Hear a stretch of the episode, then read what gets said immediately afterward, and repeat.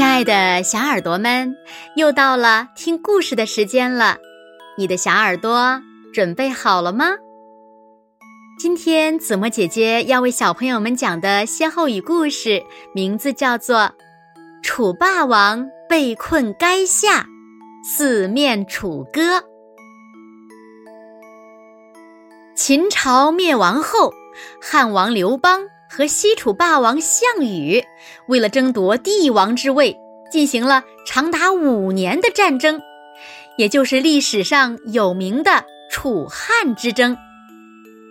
在谋士张良和大将韩信的帮助下，刘邦的军队最终将楚军团团包围，把他们困在垓下，也就是今天的安徽。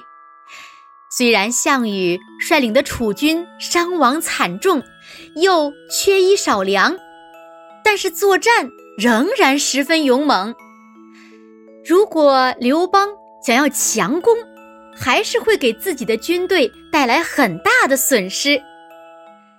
就在刘邦为这件事发愁的时候，张良给他献上了一条良策，让。汉军中懂得乐器的人每晚吹奏楚地的民歌，这楚军原本就惊惶不安，当他们听到从四面八方传来的楚歌后，更是以为刘邦已经占领了楚地，都无心打仗了。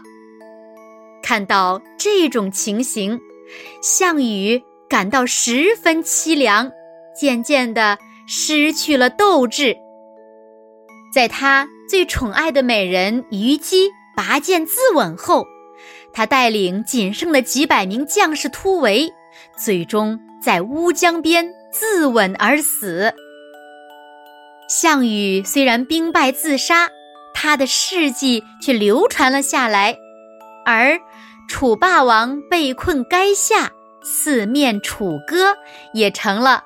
广为人知的歇后语。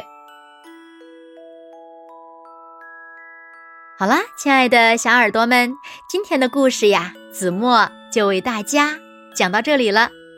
那楚霸王被困垓下，四面楚歌的歇后语是什么意思呢？就是形容呀，四面受敌，处于孤立危急的困境。你们知道了吗？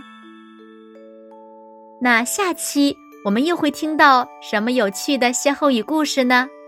让我们一起来期待吧。